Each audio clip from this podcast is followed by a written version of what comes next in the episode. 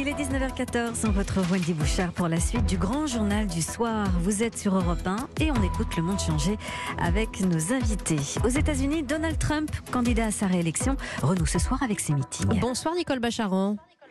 Bonsoir. Et merci de venir nous éclairer sur Europe 1, vous qui êtes politologue et spécialiste des États-Unis, auteur, je le précise, du Monde selon Trump aux éditions Talendier. Alors le président américain, nous en parlions tout à l'heure, a choisi euh, une ville forte de symboles, Tulsa, euh, dans l'Oklahoma, là où en mai 1921, 300 Afro-Américains sont massacrés par la population blanche.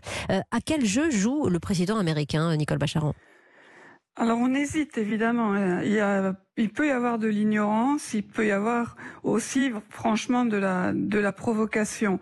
Euh, parmi les, les conseillers de Donald Trump, je ne vois pas qui est sensible à ces questions-là, mmh. ni même qui a une connaissance de, de l'histoire. Mais honnêtement, c'est pas un secret ce massacre d'au moins 300 personnes à Tulsa dont vous parlez euh, euh, à l'instant. Donc, soit le président n'était pas au courant, soit il l'était un peu et ça ne m'a pas semblé fondamental.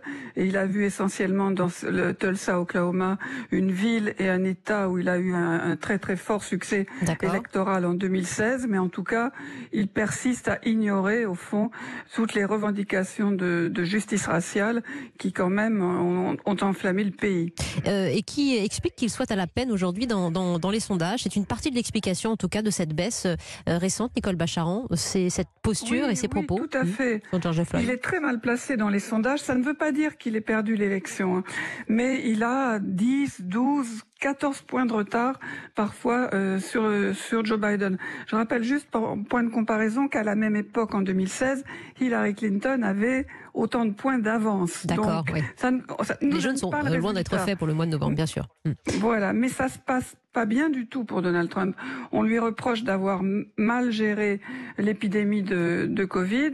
Il est aux prises avec une crise économique fondamentale alors que la, la, prospérité américaine était son meilleur argument de campagne. Mhm. Et c'est vrai qu'après le meurtre de George Floyd, toutes les revendications, les manifestations pour demander de la justice euh, pour les Noirs et le, contrôle des, violences policières, il a réagi avec tant de rigidité, tant de brutalité, tout le temps voulant en appeler euh, à l'armée, et au fond il n'a rien proposé en matière de justice raciale.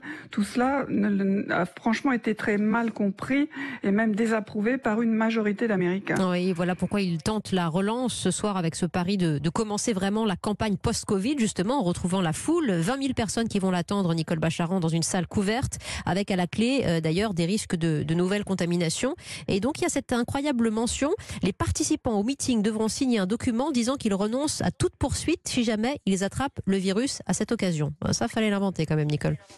Ah oui, c'est quand même totalement, euh, c'est quand même totalement extraordinaire. Alors là, les, les, organisateurs de la campagne disent qu'il y aura des masques, mmh. mais pas d'obligation de les porter. Et on sait que Donald Trump a fait du port du masque une espèce de déclaration pour ou contre lui. On porte le masque, on est une espèce de démocrate échevelé. On ne porte pas de masque, on est quelqu'un de viril qui n'a pas peur et qui veut ressembler au président. Et le message de, de ce, de cet avertissement que vous citiez, euh, c'est de dire, ben, écoutez, vous venez à vos risques et périls, mais nous, on prend aucune responsabilité. Donc, dans cette période, alors que l'épidémie n'est pas du tout contrôlée aux États-Unis, et particulièrement dans ces régions du Sud, ça fait quand même un peu frémir. Euh, on, parlait de ses mots et de sa position euh, sur les, violences policières euh, et la discrimination raciale dans, la police. ces déclarations, l'emporte-pièce, il en est coutumier, mais sur un, un prochain vaccin contre le Covid et surtout ces déclarations sur un vaccin vaccin contre le sida, euh, Nicole Bacharan, vaccin qui évidemment n'existe pas. Quelle impression cela laisse dans la, dans la population et, peut-être dans son électorat le plus cultivé? Ben, Son électorat cultivé est un électorat, il faut quand même bien le dire, très cynique et qui a, qui a choisi Donald Trump pour les baisses d'impôts. Ah. Euh, et donc, ils font avec le fait que le président est ignorant, incompétent et qu'il se précipite sur la perspective de solutions simples et rapides qui en fait euh, n'existent pas. Mais malgré tout, le socle électoral de Donald Trump, qu'il n'a pas lâché depuis trois ans et demi, c'est en gros 40, 41% Ça ne suffit pas à faire une élection. Donc il faut quand même qu'il aille au-delà et des gens qui font des calculs sur le plan de l'économie, de la santé et même ce qu'on ressent, je dirais des, des gens donc assez indépendants, mais qui aimeraient que le président ne leur fasse pas trop honte. Et c'est vrai que ces déclarations à l'emporte-pièce, pardon, euh, quand même finissent par, euh, par les gêner eux-mêmes.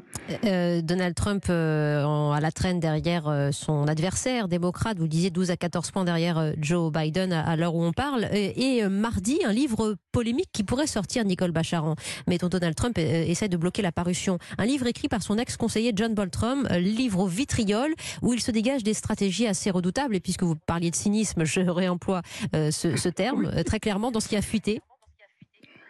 Oui, tout à, totalement. Le, livre n'est pas encore sorti hein, parce que la Maison Blanche fait le maximum pour le bloquer. Mais c'est vrai qu'aujourd'hui même, un juge fédéral a dit qu'il y avait eu beaucoup de fuites et que donc le livre pouvait sortir. Donc sur ce plan, on verra. Mais c'est vrai que ce qui en ressort, c'est pas une, des surprises, mais disons que ça épaissit au fond le portrait de Donald Trump comme un homme ignorant, euh, incompétent et qui est toujours prêt à offrir des passe-droits, des faveurs à des dictatures, qui détestent les, les, les pays démocratiques, qui détestent les Européens euh, en particulier, et qui est toujours prêt à utiliser la justice américaine comme un outil de négociation, en promettant de, de voilà d'éliminer tel procureur, de, de, de faire arrêter telle enquête, comme si la justice était entre les mains du président, comme si elle lui appartenait. Et là, on est franchement dans la dans la pure corruption. Est-ce que ces révélations sont, sont de nature à, influencer les électeurs euh, euh, de nouveau euh, de Nicole Bacharan Très profondément, je ne crois pas, mm. parce que tout cela, on le sait. Ce que nous rapporte John Bolton, donc cet ancien conseiller à la sécurité, ce sont des détails supplémentaires dans cette manière de fonctionner, mais une manière de fonctionner que l'on connaît. Par contre, ce que je pense que ce qui peut peut-être nuire à Donald Trump, c'est le chaos qui ressort de cette Maison Blanche, avec notamment ce conseiller à la sécurité qui, pendant tout le temps qu'il était là, c'est-à-dire un peu plus d'un an, prenait sans arrêt des notes, et notamment sur les propos assez mmh. choquants euh, du président, avec l'idée absolue qu'il allait en faire un livre. Et à peine sorti de la Maison Blanche, il a commencé à écrire ce livre. Donc ça donne quand même le sentiment que cette administration est dans le chaos, que personne n'est loyal, que chacun euh, joue pour soi-même. Et, et ça, je pense, finalement, est peut-être le plus nuisible en ce qui concerne ce livre. Un conseiller dont Donald Trump affirme à l'instant qu'il paiera le prix fort pour avoir enfreint la loi avec la publication de son livre. Nicole Bacharan, spécialiste des États-Unis, auteur du Monde selon Trump aux éditions Talendier. Merci de nous avoir éclairé ce soir sur Europe 1 au jour de ce meeting dans l'Oklahoma. Merci.